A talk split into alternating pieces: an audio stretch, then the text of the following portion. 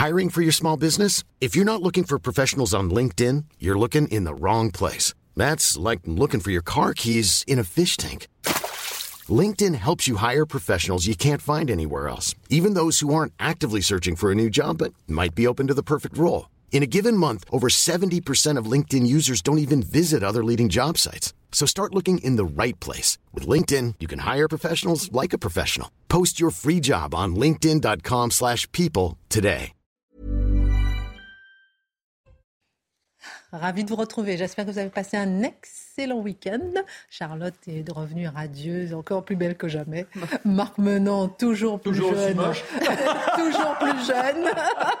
Nous avons euh, Mathieu Boccoté magnifiquement sapé, si je puis me permettre l'expression. Toujours magnifique. Vous avez vu la lumière, vous êtes rentré, Jean-Sébastien Ferjou Exactement. Nous Je me sommes suis dit que je devais trop vous manquer, Christophe. On est ravis de vous accueillir ce soir, mon cher Jean-Sébastien. Allez, c'est parti pour la Minute Info. Les débats sur la réforme des retraites reprennent dans une ambiance électrique à l'Assemblée nationale. Le député LFI Aurélien Saint-Toul a accusé Olivier Dussopt d'être un imposteur et un assassin. Il reproche au ministre du Travail d'avoir menti sur le nombre de morts au travail. Ces mots ont provoqué l'indignation de la majorité et une suspension de séance. Aurélien Saint-Toul a ensuite présenté ses excuses. Bruno Le Maire annonce la prolongation de l'indemnité carburant. Elle pourra être demandée jusqu'à fin mars. Selon le ministre de l'économie, la moitié des foyers éligibles n'en ont pas encore profité. 10 millions de foyers fiscaux sont concernés par cette aide de 100 euros.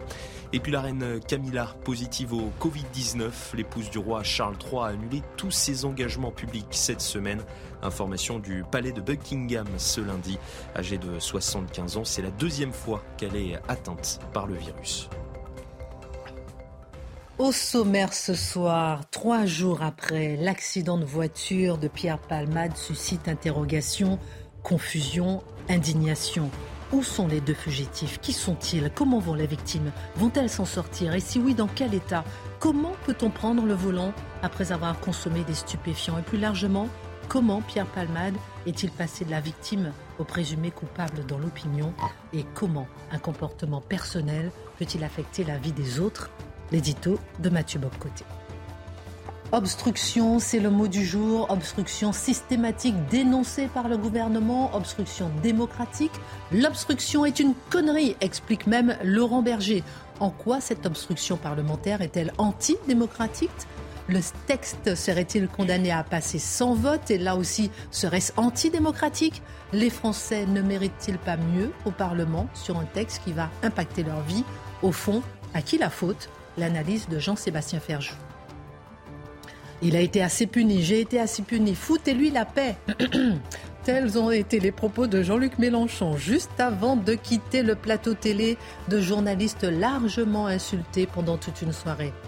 L'affaire Katniss ne passe pas euh, pour Jean-Luc Mélenchon. Toute personne condamnée a le droit d'être réhabilitée, a-t-il crié. Toute personne condamnée a le droit d'être réhabilitée. Le décryptage de Charlotte Dornelas.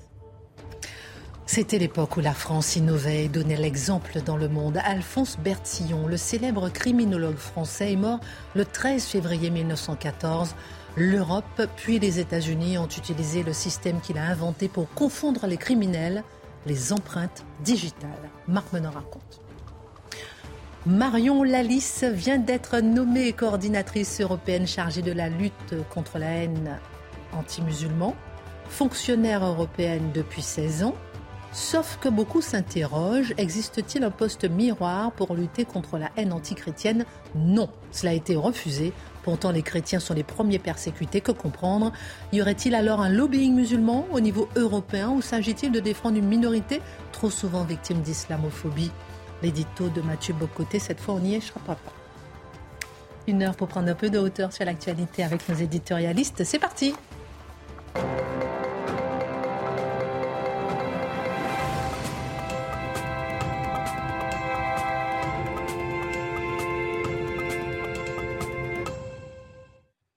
oui, je dis, euh, cette fois on n'y échappera pas parce que vendredi dernier, enfin jeudi dernier, on a été obligé de passer sur ce dernier sujet, mais pas ce soir.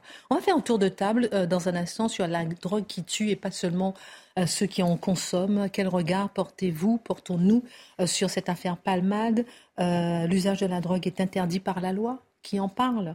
Encore, si la vitesse en voiture reste stigmatisée, qu'en est-il de la drogue? La répression est-elle suffisante? Adaptée ou inexistante. On fera un tour de table, bien évidemment, sur ce sujet qui nous marque tous ce soir. Justement, Mathieu, c'est ce qu'on appelle depuis quelques jours l'affaire Palmade qui bouleverse la France. Elle la bouleverse en elle-même et à cause de la manière dont elle est racontée médiatiquement. D'abord, nos émotions, notre jugement aussi au rythme des nouvelles informations sur cette affaire. Qu'est-ce qui se joue à travers cet événement?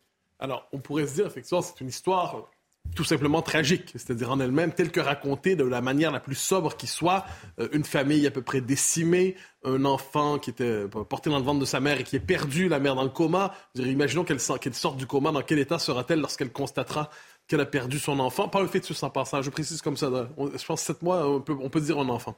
Alors ça aurait pu être une histoire qui prend cette forme, qui nous aurait tous atterrés, qui nous aurait tous jetés par terre de tristesse.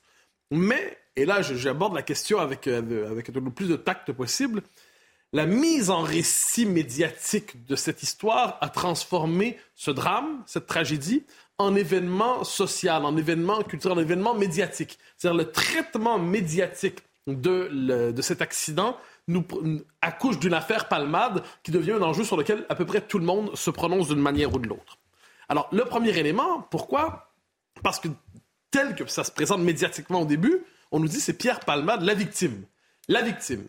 Euh, et, là, on comprend assez rapidement que c'est un peu plus complexe. Hein. On connaît les circonstances. Il avait passé au moins 24 heures, à ce qu'on en comprend, à faire une forme d'orgie chimiquement assistée avec deux, euh, quelques personnes, dont deux jeunes hommes qui l'ont accompagné, qui ont, qui ont fui euh, la voiture au moment de l'accident. Donc, pourquoi a-t-il eu cet accident? Donc, il y a plein de questions qu'on n'ose pas se poser, mais qui surgissent assez rapidement dans le questionnement.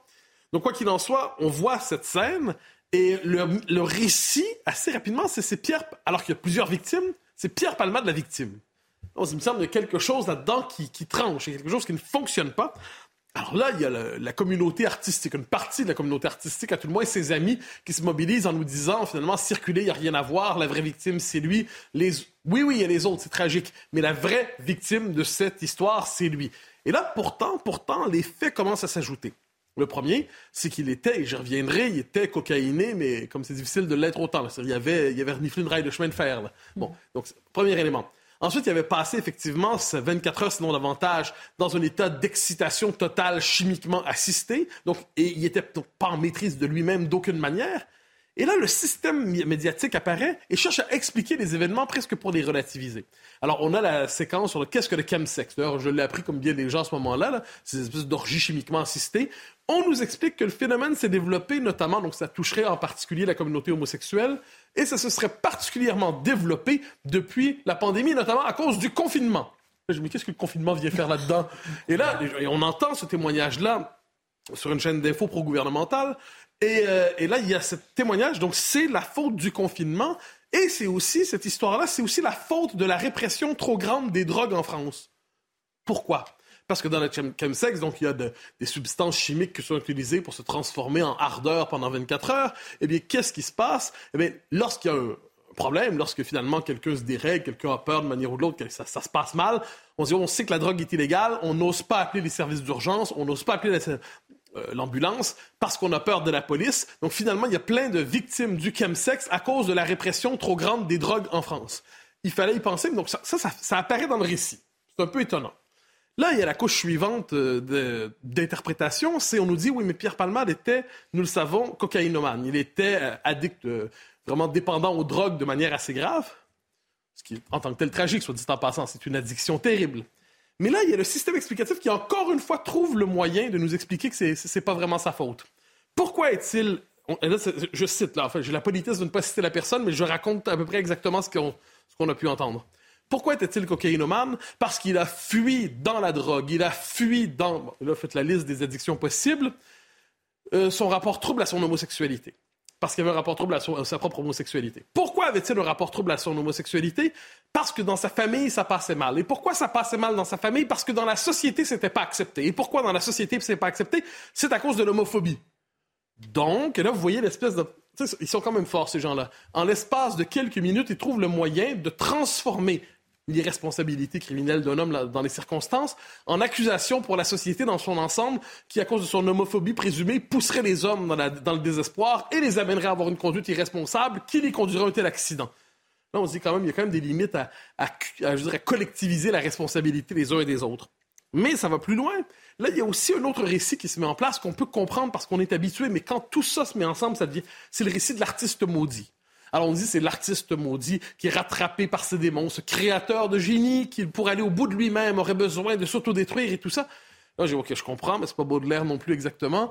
Et, surtout, et surtout, le récit de l'artiste maudit vient à la manière non pas d'un récit qui expliquerait la déchéance d'un homme, mais un récit déculpabilisant, un récit déresponsabilisant, un récit qui finalement excuse ce qui s'est passé. Puis au terme de tout ça, parce que c'est là, que ça devient un événement politique et plus médiatique et sociologique, on se dit, bon, on a parlé de tout ça, mais et, les victimes? Il n'y a pas de victimes là-dedans? Et là, ils apparaissent, vous le noterez, moi, ça m'a frappé sous une catégorie étonnante. On les appelle les autres victimes. Donc, il y a la victime de référence, il y a la victime centrale, qui est par ailleurs celle qui va s'en tirer, Pierre Palmade, et il y a les autres victimes, euh, dont là-dedans, je le redis, une, mère qui a, perdu l'enfant qu'elle portait.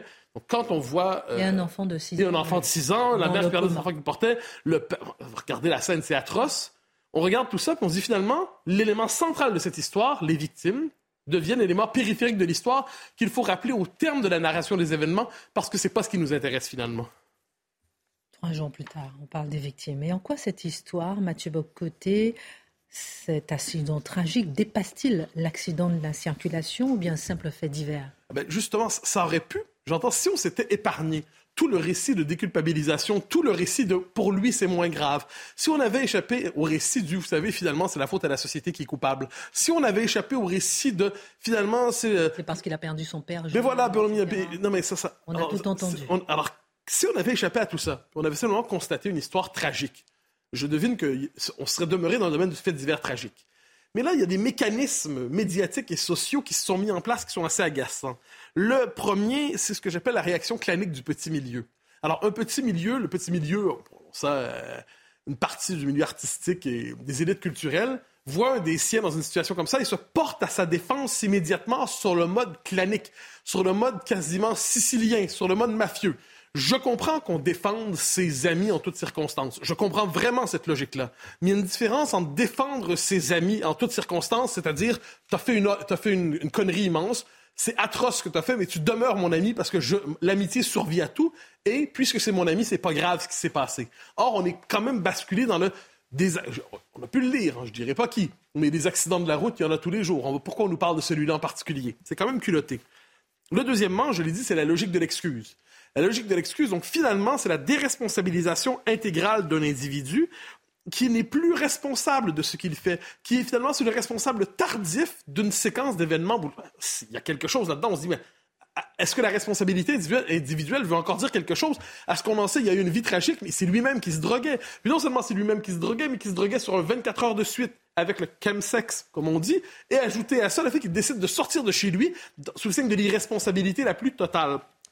Alors, le problème, c'est que je le dis, dans la population, ça apparaît autrement. C'est là qu'on quitte le domaine du fait divers. Il y a une réaction assez vive dans la population, assez naturelle, qui consiste à dire, mais pourquoi, pourquoi premièrement, les victimes sont, secondarisées? Pardonnez la formule là-dedans. On sent dans la mise en récit médiatique qu'il y a des oubliés. Et les oubliés là-dedans devraient être les premières figures de cette, de cette histoire. Et deuxièmement, on voit un petit milieu non seulement se, se protéger, mais le sentiment qu'il forme de justice à deux vitesses. Donc, euh, et ça, dans la population, je pense que le sentiment d'égalité, dans ce qu'il y a de plus fort, c'est cette idée qu'on est tous égaux devant la loi. Or, si un petit milieu se défend pour déresponsabiliser, excuser, collectiviser, faire en sorte que ce qui s'est passé ne s'est pas passé, le commun des mortels se sent outré, se sent, je crois, vexé dans son sentiment de justice.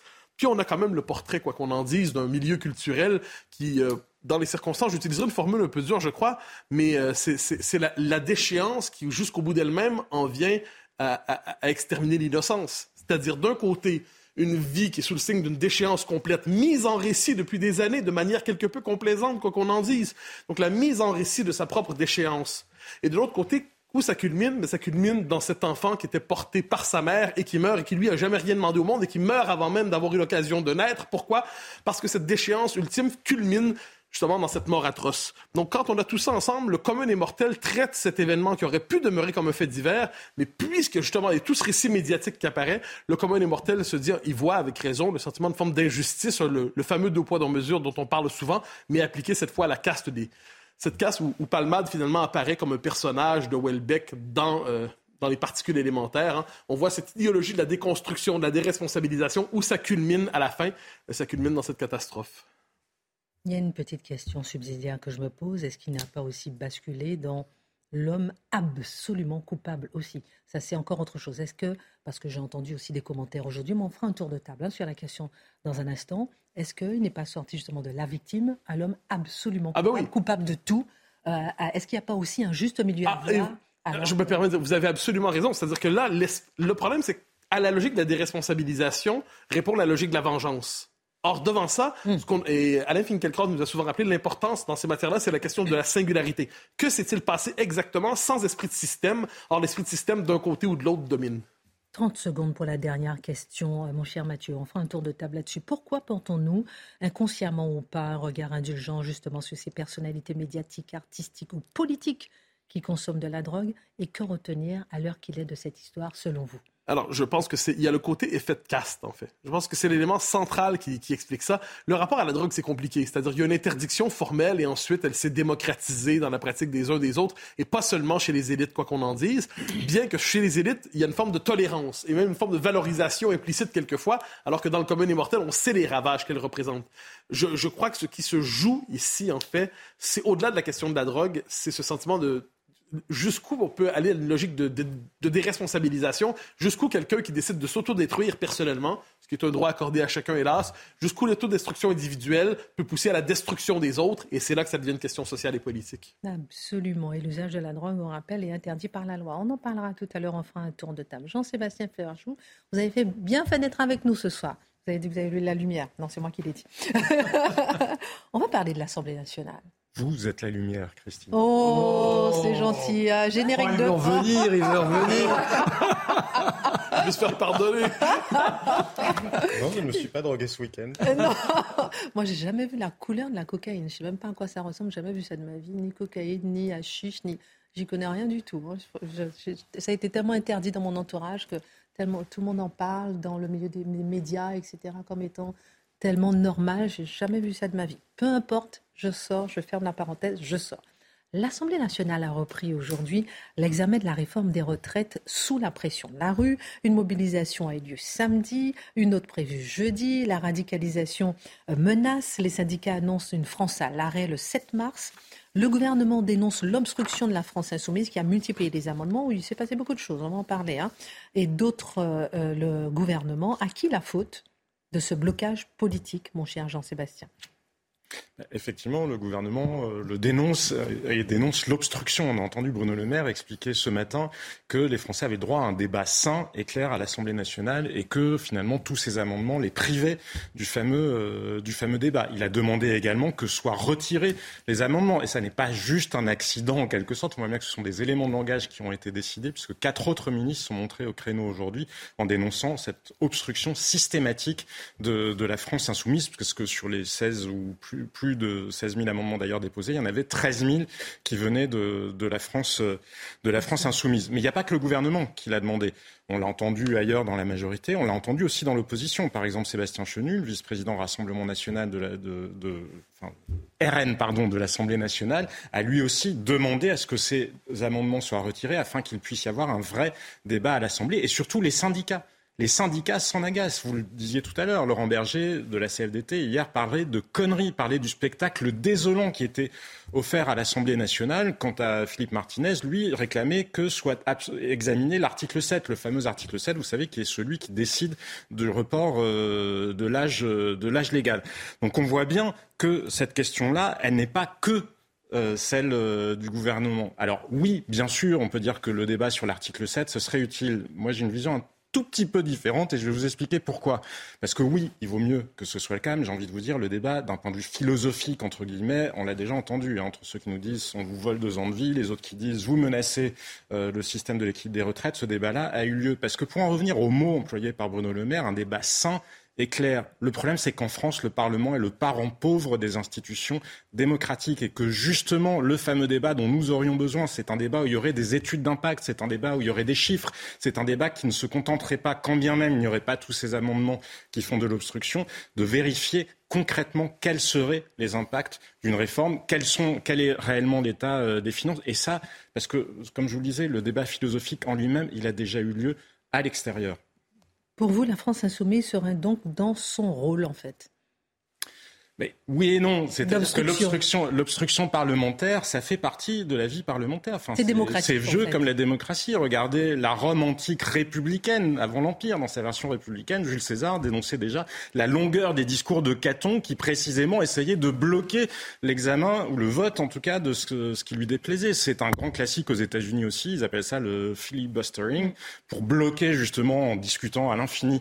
Donc c'est absolument normal. Regardez, s'il y a le 49-3 et si le 49-3 ou des articles qu'on a appelés le parlementarisme rationalisé, justement pour permettre de dépasser les blocages politiques, c'est donc que l'autre volet, l'obstruction, elle est aussi démocratique. Le sujet avec la France insoumise, qui est gênant, ce n'est pas celui-là. Le sujet, c'est que ça s'inscrit dans une rhétorique qui n'est pas celle de l'obstruction démocratique de parlementaire, mais qui est plutôt justement celle de l'obstruction démocratique, c'est-à-dire qu'ils ont décidé que cette loi ne devait pas passer, mais pour autant, ils n'ont pas de majorité, ils n'ont même pas de majorité alternative, ils ne sont pas capables d'aller voter une motion référendaire avec d'autres partis d'opposition. Il y a d'autres partis, à commencer par le Rassemblement national, qui s'opposent à cette, euh, à cette réforme-là. Et quand ça s'inscrit dans une rhétorique violente, une rhétorique d'appel à la violence, on se souvient, et ça n'est pas nouveau, hein, ça n'est pas que sous les bas des retraites. Souvenez-vous Clémentine Autain, députée de la France Insoumise, disant ce que nous n'arriverons pas à obtenir dans les urnes, si ça se passe mal dans les urnes, nous irons le chercher dans la rue.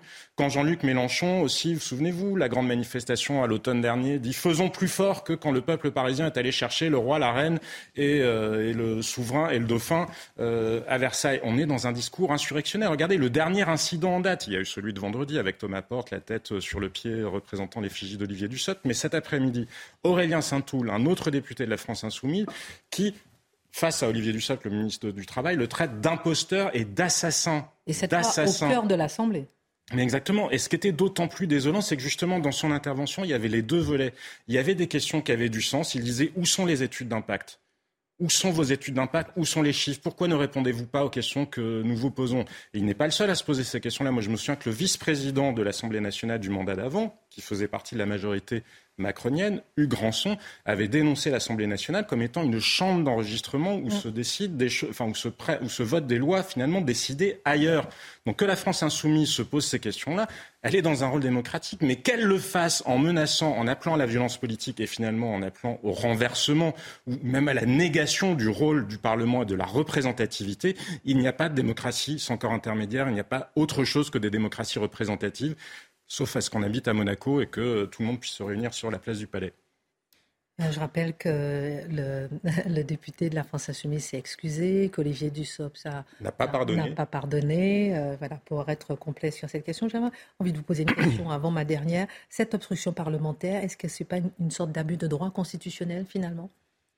Non, parce que comme je vous le disais, c'est une très vieille classique. Ou alors, si on considère que ça, c'est de l'abus de droit, dans ce cas-là, il faut considérer que le 49.3 ou euh, les autres ou même le 47 de la Constitution, oui exactement, le 47.1 qui limite le temps consacré à un débat, serait aussi de l'obstruction démocratique. Hmm. Non, il faut bien à un moment canaliser la vie parlementaire. Ça existe en France, ça existe aussi dans d'autres dans d'autres euh, démocraties. Le vrai sujet, l'obstruction démocratique, elle n'est pas là, comme je vous le disais, elle est surtout hmm. que le Parlement ne sert pas à grand-chose, parce que de toute façon, la réforme, elle a été décidée ailleurs, alors qu'on pourrait considérer que comme c'est au cœur du contrat social, justement, il faudrait que le Parlement puisse beaucoup plus euh, s'exprimer là-dessus, mais ça n'est pas le cas. Mhm.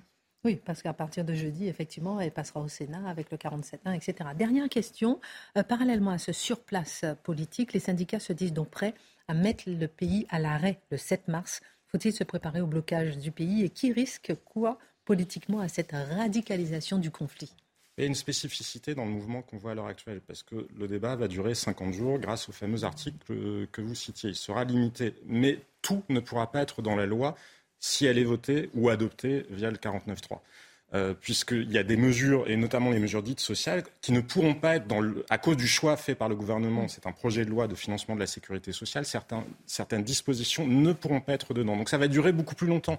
Et là où moi, ce qui me frappe, c'est l'absence de recul du gouvernement là-dessus. On peut considérer que cette réforme, admettons que leur argumentaire euh, soit juste. Je ne crois pas que cette réforme soit ambitieuse, ni même qu'elle servira euh, à grand-chose. Mais admettons même qu'ils aient raison, ils oublient le coût du blocage. Et je vous parle pas là du coût immédiat, parce que le coût immédiat, on l'avait vu, 1995, c'était 0,2 points de PIB. Vous vous souvenez du blocage absolu. 2010, c'était à peu près pareil, 0,2 points de PIB. Sauf qu'on le rattrape en général sur le trimestre qui suit. Il y a un effet de rebond, sauf bien sûr pour les restaurants, bref, les gens dont l'activité ne peut pas être, être produit. Donc c'est pas là, le coût n'est pas là. En revanche, quand vous avez une société qui est au bord de la fracture, qui est ultra polarisée, et la France n'est pas la seule à être concernée par cette polarisation absolue de la vie politique, mais vous n'avez plus confiance dans l'avenir. Et quand il n'y a pas de confiance dans l'avenir, par exemple, il n'y a pas d'investissement. Quand il n'y a pas d'investissement, ben, il y a moins de croissance, il y a une productivité qui est en berne. Tout ça, ce sont les critères qui sont au cœur des scénarios sur l'équilibre du régime des retraites. Hein. Ce n'est pas juste une vue de l'esprit. Et je pense que le gouvernement oublie cette crise de sens et cette grande panne d'avenir. Et donc, in fine, in fine, à qui profitera le blocage, je ne sais pas, mais qui emporte la, responsabilité, je pense que ce sera un peu les deux. Merci beaucoup euh, Jean-Sébastien Ferjou. Euh, on marque une pause et on reparlera avec vous hein, de Jean-Luc Mélenchon, la France Insoumise. On parlera avec vous des empreintes digitales lorsque la France était encore la France. Bon, je rigole. Allez, on marque une pause.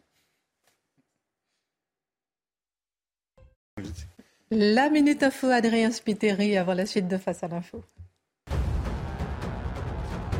Une macabre découverte dans le parc des Buttes Chaumont aujourd'hui. Un morceau de corps de femme découpé a été retrouvé.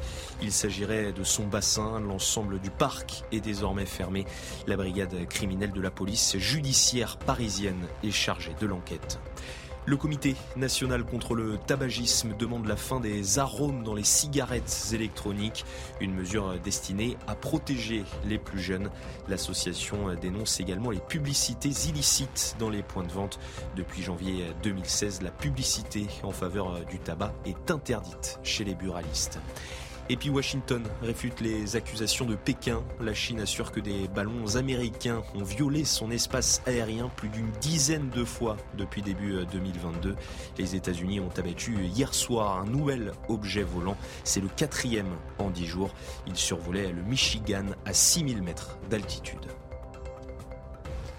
Donc on parlait avec vous, Jean-Sébastien Ferjou, au lieu de regarder votre téléphone portable, de la réforme des retraites.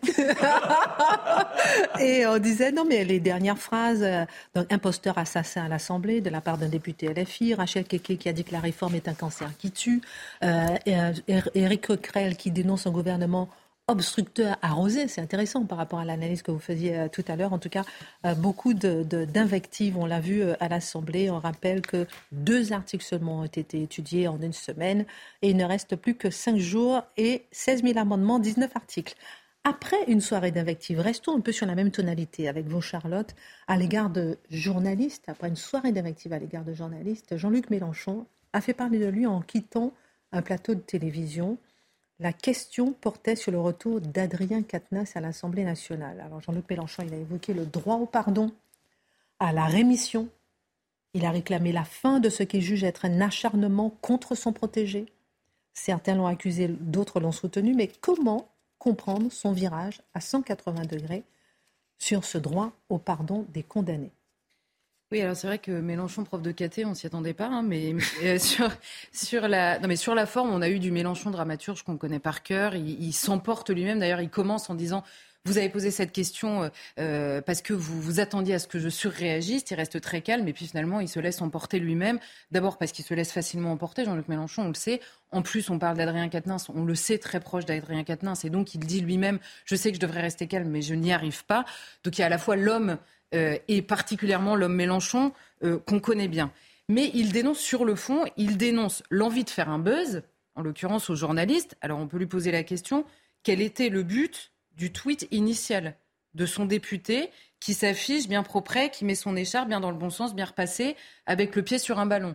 Si ça n'était pas le buzz aussi, le tweet initial euh, posons-nous la question. Et il dit euh, ce, ce, buzz servirait, comme à chaque fois qu'on lui pose des questions, à inventer une division au sein de la France insoumise. Alors je rappelle à toutes fins utiles que Alexis Corbière lui-même parlait il y a peu dans une interview de radical désaccord avec la direction du parti. Donc je ne suis pas sûr qu'il y ait besoin de quelques journalistes que ce soit pour inventer une division au sein de la France insoumise, notamment sur le cas d'Adrien Quatennens non pas sur le cas d'Adrien Quatennens, mais sur la manière de le traiter politiquement.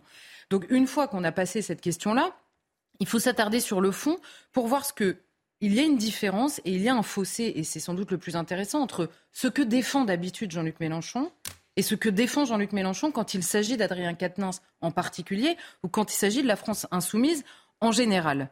D'abord, hein, parce que honnêtement, on peut être d'accord avec Jean-Luc Mélenchon sur son analyse de fond. Hein. J'ai mis beaucoup de mesures sur la, forme de Jean-Luc Mélenchon, sa manière de parler aux journalistes. Il a une manière de parler aux gens qui, lui est propre et, qui est parfois détestable. Mais sur le fond, il dit un. Le juge aurait pu le déclarer inéligible, ce qu'il n'a pas fait. Il a une peine, il a une peine qu'il est en train de purger, et il dit aux journalistes vous venez d'inventer l'inéligibilité, l'inéligibilité, par principe il n'a pas tort. C'est-à-dire que c'est une peine possible que le juge n'a pas prononcée contre Adrien Quatennens. Il a même raison, Jean-Luc Mélenchon. Sauf que voilà, Jean-Luc Mélenchon, en 2017, candidat à la présidentielle, reprenait à son compte une proposition d'anticorps et je le cite, il disait Je veux inscrire dans la loi quiconque est condamné est inéligible à vie c'est quelque chose qu'il a ressorti contre d'autres candidats eux-mêmes condamnés en disant mais de toute façon récidiviste ou multirécidiviste, ce qui empêcherait d'avoir toute parole publique pour des gens qui n'avaient pas été condamnés sur ce terrain-là. Donc quelle est la ligne de Jean-Luc Mélenchon? Question. Ensuite, il dit en République, le péché mortel n'existait pas. ça mériterait quelques précisions. mais bon, on parlera de ça avec Jean-Luc Mélenchon plus tard. Et il dit vous venez d'inventer la peine sans fin. Alors déjà, le, je, dis, ça mérite quelques, quelques précisions, parce que le péché mortel, même péché mortel, peut être pardonné. Or, c'est exactement ce qu'appelle à faire Jean-Luc Mélenchon.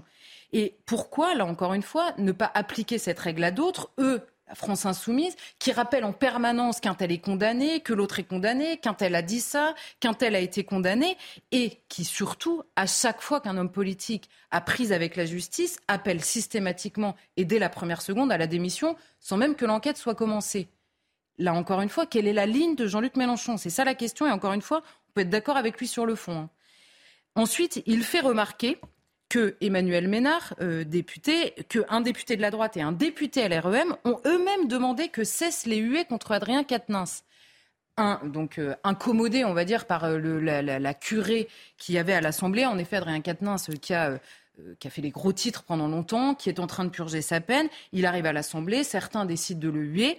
Et ces trois députés, il les cite lui-même, Jean-Luc Mélenchon, reconnaissant donc la force d'une union de circonstances, en l'occurrence, pour protéger un homme des euh, huées de l'Assemblée.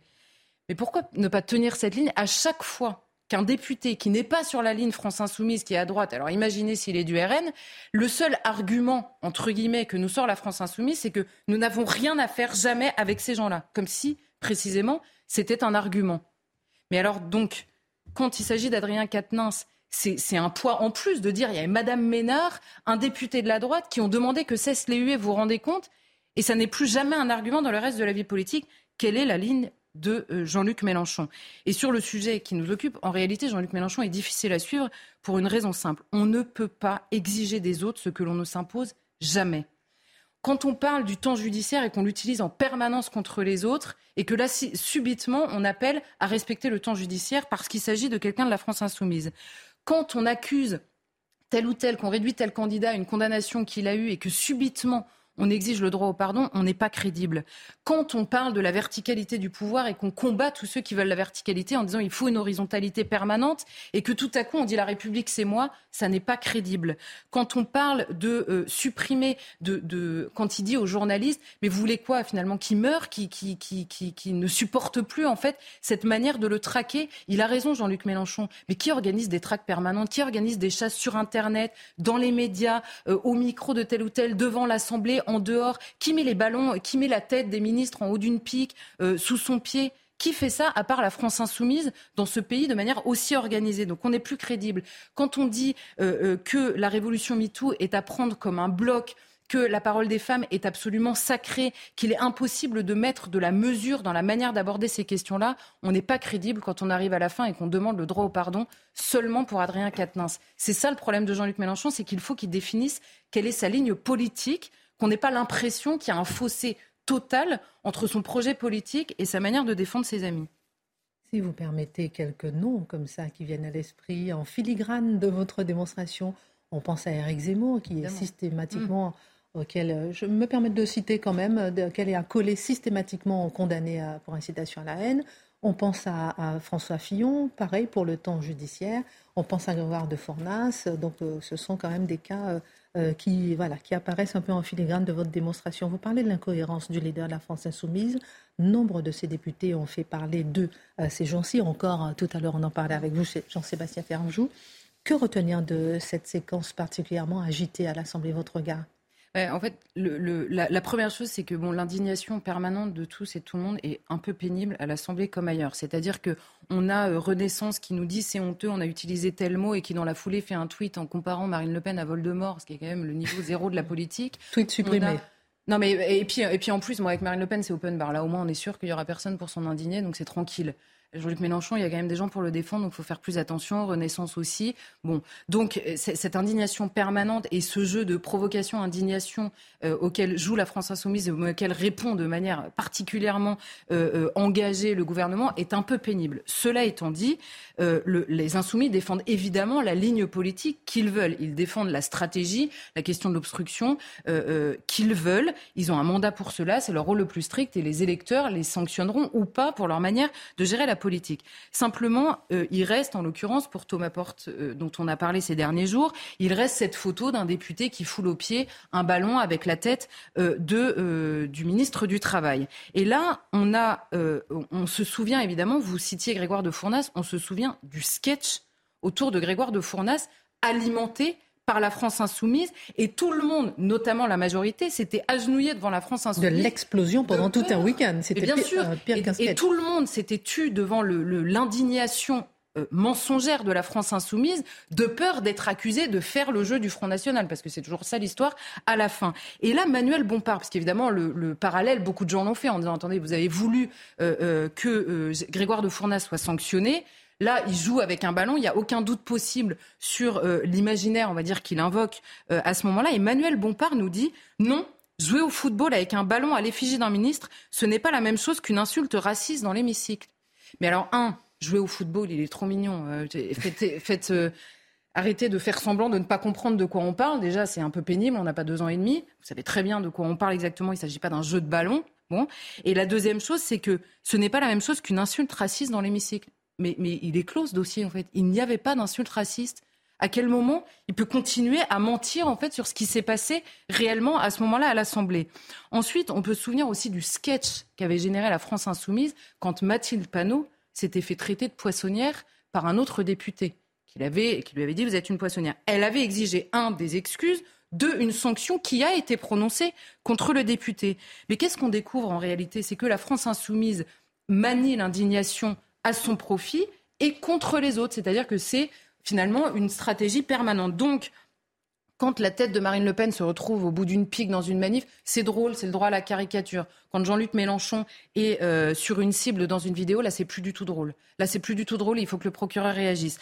Quand Jean-Luc Mélenchon qualifie Darmanin de nabo ou, Marlène Schiappa, machine, il l'appelle machine à l'Assemblée. Là, c'est vraiment insupportable. Mais euh, quand euh, Daniel Obono dit mangez vos morts, c'est une boutade. C'est comme ça que parlent les jeunes, nous avait expliqué Alexis Corbière. Alors bon, il y a une partie des jeunes qui parlent pas comme ça, et l'autre qui parle comme ça, c'est peut-être ça le problème. Donc bon, mais c'est pas grave, c'est comme ça que parlent les jeunes. Ah bon, quand Mathilde Panot elle-même évoque Christophe Castaner en tweetant, je cite, la Macronie recycle ses déchets.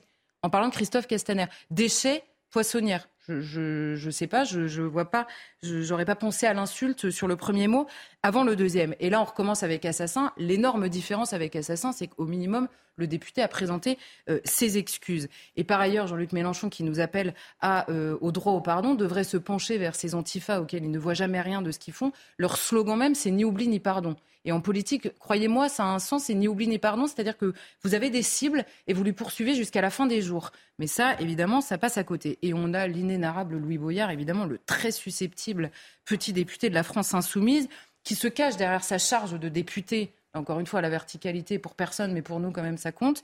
Donc qui se cache derrière sa charge de député, on ne parle pas comme ça à un député, et on découvre dans les couloirs qui dit ferme ta gueule quatre fois de suite à un autre député qui euh, dit quelque chose qui ne lui plaît pas. Refermons la parenthèse, qui appelle à l'insurrection dans les universités, qui prône la révolution permanente et qui explique que la police tue, que la police tue, qu'elle fait du délit de faciès et qu'elle est raciste. Donc, euh, c'est trois choses que Louis Boyard répète en permanence. Et il ne dit pas la police tue comme si c'était factuel, c'est-à-dire qu'il y a des morts parfois d'intervention de la police en essayant de comprendre pourquoi. Non, la police tue avec cette rhétorique où il y a une volonté de tuer dans la police. C'est évidemment ça qui nous dit. Quand subitement, Louis Boyard est placé sous protection policière. Alors le petit Louis Boyard qui euh, explique toute la journée que la police tue et qu'il faut dissoudre la BAC qui fait du délit de faciès permanent, eh ben, c'est justement la BAC qui est devant son domicile. Et là, le petit Boyard révolutionnaire, il est très content d'avoir les policiers en bas de chez lui pour le protéger euh, devant euh, ce qui lui arrive. Et là, il n'y a pas un merci, hein. il n'y a aucune gratitude, il n'y a rien, il n'y a pas un mot sur la police. Il va attendre quelques jours quand même avant de recommencer à nous expliquer que la police tue.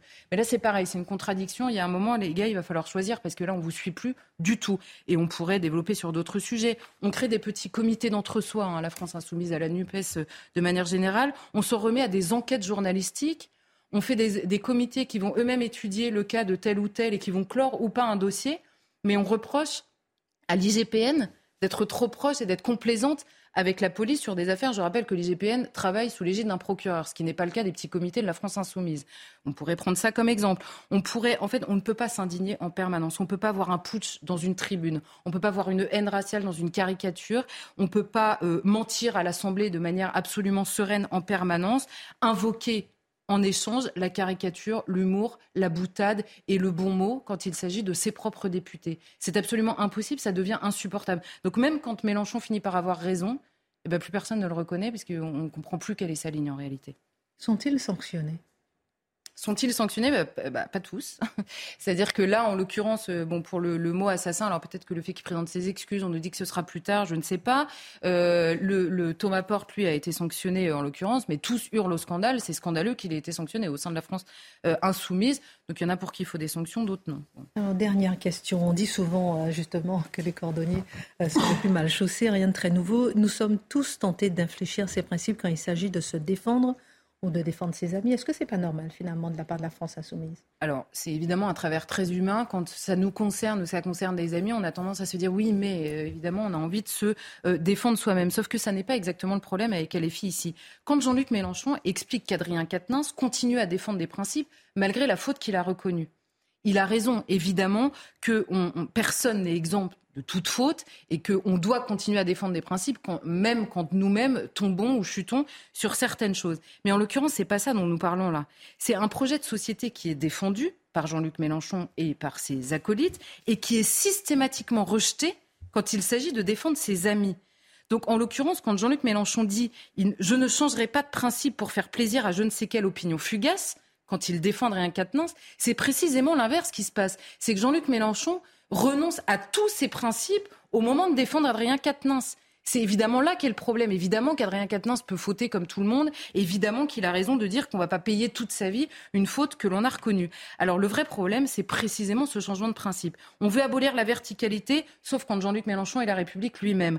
On veut défendre l'idée d'un continuum de violence à stopper. N'importe quelle violence vaut toutes les violences contre les femmes sauf quand il s'agit d'Adrien Quatennens. On veut accuser systématiquement la police, sauf quand elle loge en bas de chez soi. On veut prôner l'inéligibilité, sauf quand c'est l'un des nôtres. On veut prôner le droit à la caricature des siens, mais certainement pas quand il s'agit de l'un de ses députés. On veut faire de la curée un modèle d'action politique récurrent, sauf quand ça touche l'un des siens. Le problème, c'est quand un projet est systématiquement rejeté pour défendre l'un des siens, c'est que le projet est mauvais. Ce qu'on aimerait, c'est que Jean-Luc Mélenchon dans cette séquence, finissent par réfléchir et finissent par traiter la France exactement comme il traite ses amis. Ce serait une bonne nouvelle pour tout le monde. Merci beaucoup, euh, Charlotte, pour cette euh, analyse. On fera un tour de table dans un instant sur euh, Pierre Palmade pour avoir un peu votre avis. Maintenant, la page histoire, puisque c'était quand même, mon cher Marc, la France où la France c'était la France. Pourquoi je dis ça?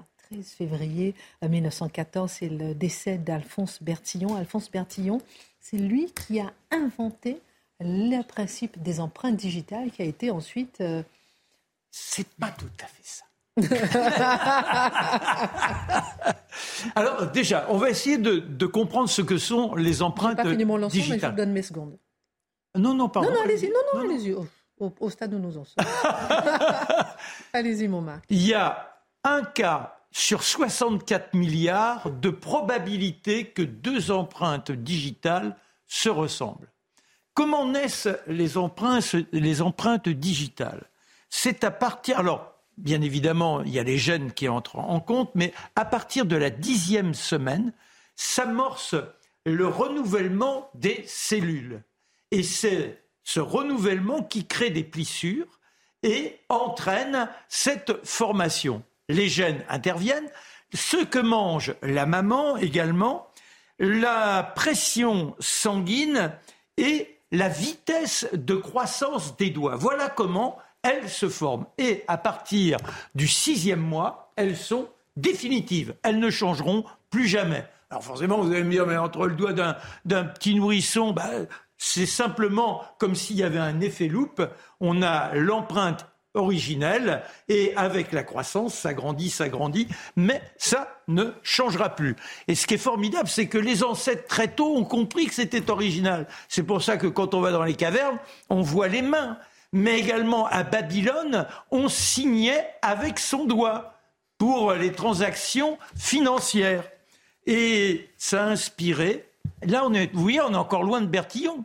Donc ça existe avant Bertillon. En revanche, il a une originalité dans le principe d'identification. Donc en 1877, on a aux Indes un des responsables anglais qui s'aperçoit que certains viennent toucher leur pension militaire plusieurs fois. Et il triche avec la signature. Alors il dit, mais il y a un truc, empreinte digitale, et là, plus personne ne trichera.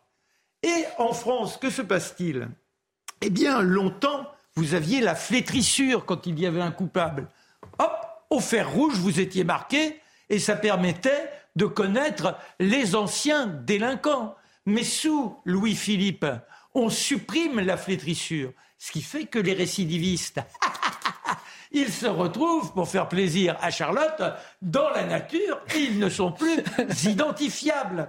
Et c'est pour ça que notre Alphonse Bertillon, qui se retrouve à la préfecture sur piston, ah, c'est véritablement la honte de la famille. On n'a que de grandes personnalités, père médecin, son, son grand-père qui invente différents principes médicaux, et lui, il est tellement nul qu'on le place aux écritures dans les combles et on lui dit ben écoute, occupe-toi de classer euh, les, les, dossiers des uns et des autres. Et ces récidivistes, ça l'agace. Et alors que fait-il? Il va mesurer le crâne, il va mesurer le tronc, il va prendre la, taille, donc l'identification des uns et des autres. Mais il se rend compte que ce n'est pas suffisant. Alors il y aura également les signes particuliers. Vous savez, quand vous avez sur votre carte de visite, vous avez une cicatrice, vous avez... On note tout ça, c'est le portrait pour bien déterminer un individu. Et puis la photo de face et la photo de côté. Mais sauf que l'histoire des Anglais, elle a été remarquée et on cherche à lui imposer dans son, classement de dossiers. Et il tique, il tique, il tique, d'autant qu'il a un premier succès avec ses mesures en faisant arrêter Ravachol. Ravachol, on a pu l'arrêter. Mais après, ça ne marche pas très bien. En revanche, il est confronté à un cas, il y a un crime chez un dentiste, c'est son domestique qui a été tué. Il va relever les empreintes parce qu'il est un peu dépassé. Et en relevant les empreintes, il les confronte à une trace qui date de quelques semaines. C'est un dénommé Schaeffer. Il le fait arrêter. Et c'est de là que le service qu'il a mis en place devient pérenne. C'est la création de la police scientifique, si je puis dire, avec les empreintes. Et ce qu'il avait lui initié, les mesures, on n'en gardera pas grand-chose. Et voilà comment notre Bertillon, pour autant, a fait école. Et c'est à lui que l'on accorde, c'est là où vous avez raison, de façon internationale, la création qui est venue néanmoins, comme souvent, d'autres personnalités. Donc je reprends mon lancement. C'était l'époque où la France innovait et donnait l'exemple dans le monde. Voilà, Alphonse Bertillon, le célèbre criminologue français, est mort le 13 février 1914. L'Europe puis les États-Unis ont utilisé le système qu'il a inventé faut confondre les criminels, les empreintes digitales. On est d'accord? Bien, le lancement à la fin. L'anthropologie, l'anthropométrie, c'était ça son système. Euh, un petit mot rapidement sur la drogue qui tue. On va revenir un peu sur l'affaire Pierre Palmade, la drogue qui tue, non pas seulement ceux qui en consomment. Euh, quel regard portez-vous sur cette affaire? Euh, L'usage de la drogue est interdit par la loi. Qui en parle? Charlotte non mais c'est vrai que cette histoire, c'est exactement ce que vous disiez. En réalité, ça ne tue pas que les gens qui en prennent, ça tue aussi les gens qui en prennent. C'est glauque du début à la fin. Euh, ces histoires-là, c'est la descente aux enfers pour les personnes qui en consomment évidemment. C'est un appel en plus à la consommation générale parce qu'on a toujours envie de convertir les gens qui sont à côté de nous à la consommation de drogue. Et derrière, ça euh, provoque des, conduites extrêmement dangereuses pour les autres. Donc c'est l'horreur du début à la fin. Et s'ils pouvaient cesser partout et tout le temps, espèce de discours euh, un peu fasciné et quasiment cool autour de la drogue, vraiment, ce serait une bonne nouvelle. Oui, alors justement, est-ce qu'il y a un consensus du microcosme pour admettre la consommation de la drogue Jean-Sébastien?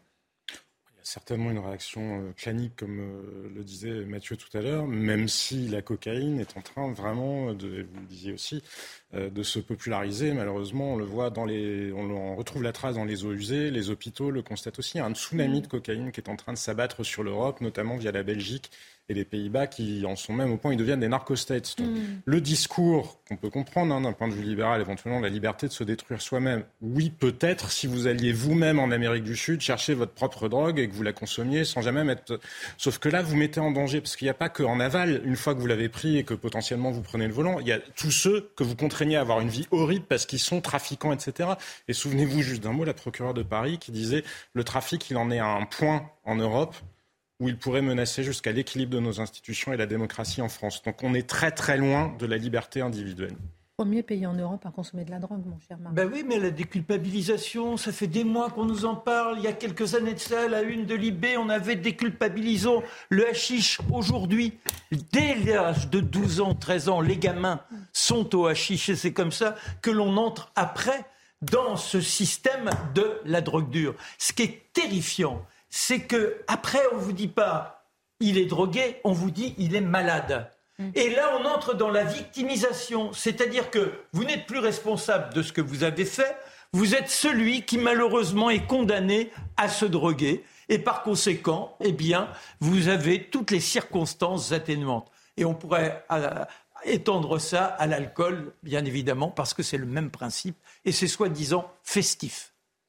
Après 18 mois de vacances, l'Union européenne a récemment nommé une nouvelle coordinatrice responsable de la haine anti-musulman. Il s'agit de Marion Lalisse. Une chose frappe l'esprit. Euh, toutefois, Mathieu Bocoté, il n'existe pas de poste équivalent responsable à la haine anti-chrétienne, alors que les chrétiens sont les premières victimes de discrimination religieuse euh, en Europe. C'est ce qu'il s'agit d'un deux poids, deux mesures. Rappelons quand même que ça a été demandé et refusé, comme je disais en titre. Alors, le point de départ, c'est l'existence même de ce poste créé en 2015, responsable de la haine anti-musulmane. Au moment de nommer Mme Lalice, il faut, la, peine de le dire, dans les 15 premières minutes, le communiqué, c'est responsable de la lutte à l'islamophobie. Et là, on corrige ensuite et ça devient de la haine anti-musulmane. Comme quoi ces deux concepts, finalement, finissent par s'emboîter. Mais, mais, mais, ce qui est intéressant là-dedans, c'est de voir la lecture. S'il faut lutter contre la haine anti-musulmane en Europe, ça veut donc dire que la haine anti-musulmane est un problème tel qu'il est nécessaire de développer un poste politique, une bureaucratie, pour lutter contre cette haine qui serait partout. Quelle définition nous est donnée de la haine anti-musulmane lorsqu'on fouille un peu dans les documents européens? Eh il y a cette idée qu'il y aurait une discrimination structurelle et systémique à l'endroit des musulmans en Europe à quoi cette discrimination serait-elle reconnaissable, notamment dans le fait qu'il y aurait non seulement de la vraie haine anti-musulmane, quelqu'un qui détesterait les, musulmans, une forme d'équivalent pour les musulmans qu'on a dans l'antisémitisme, mais cette idée qu'il y a une critique, par exemple, du voile islamique, avec une critique de la présence de l'islam dans l'espace public, une critique lorsqu'on a dit est-ce qu'il se pourrait que l'islam ne parvienne pas à s'intégrer dans les sociétés européennes? Donc ce que l'on appelle haine anti-musulmane, en fait, c'est qu'on fait un effet d'amalgame. Comme d'habitude, un effet d'amalgame où à partir d'une haine authentique qui existerait et qui serait évidemment condamnable, il y a un effet d'une chaîne d'équivalence qui est traitée. Et à la fin, si vous résistez à l'islamisation de l'Europe, eh bien, vous êtes dans les faits dans la haine anti-musulmane. Donc, les pouvoirs de la bureaucratie néo-soviétique européenne, quelle est sa fonction là-dedans? Sa fonction, c'est de culpabiliser les populations européennes qui résistent à la, possibilité de leur colonisation par l'islamisme ou tout simplement à la croissance, à la croissance d'un islam qui viendrait déstabiliser les équilibres démographiques en Europe. Moi, j'en suis venu à développer ce que j'appelle mon test 1492 mon test 1492 pour savoir comment on fonctionne aujourd'hui. 1492, c'est la fin, c'est la Reconquista. Hein? Comme on disait, finalement, euh, l'envahisseur islamique est chassé d'Europe et finalement, l'Europe est libérée de l'invasion qui avait commencé quelques siècles auparavant. Jusqu'à il y a quelques années, 1492, c'était formidable. C'est un grand moment dans l'histoire européenne. C'est la reconquête de l'Europe par elle-même.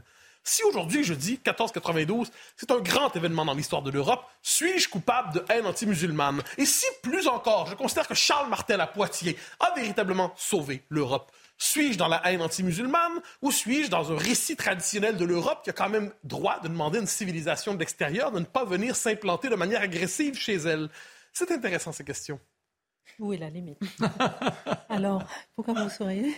Alors retournons à la question, euh, Mathieu. Est-ce qu'il ne faudrait pas plutôt responsable de la haine antichrétienne pour compléter justement ce dispositif anti-haine de l'Europe Je ne crois pas. Je ne crois pas parce que moi je pense que plutôt que de multiplier les postes de communautaires anti-haine communautaire, mm.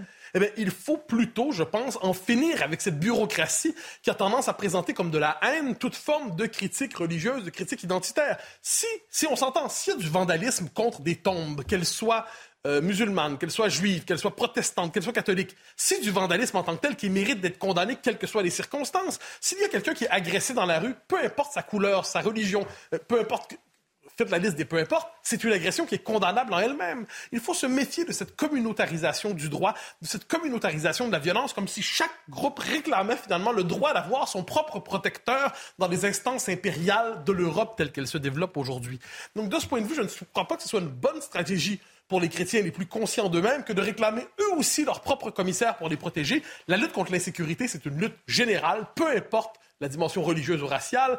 La lutte pour la liberté de conscience, elle est générale aussi. Donc, je ne suis pas certain que les chrétiens, les catholiques, quels qu'ils soient, ont, avantage à se communautariser eux-mêmes dans l'Europe. Euh, c'est dans une logique, tout autre, je crois, qu'il faut inscrire la défense des libertés et le combat contre la véritable haine lorsqu'elle se manifeste. Le, le fanatisme, on l'appelait autrefois.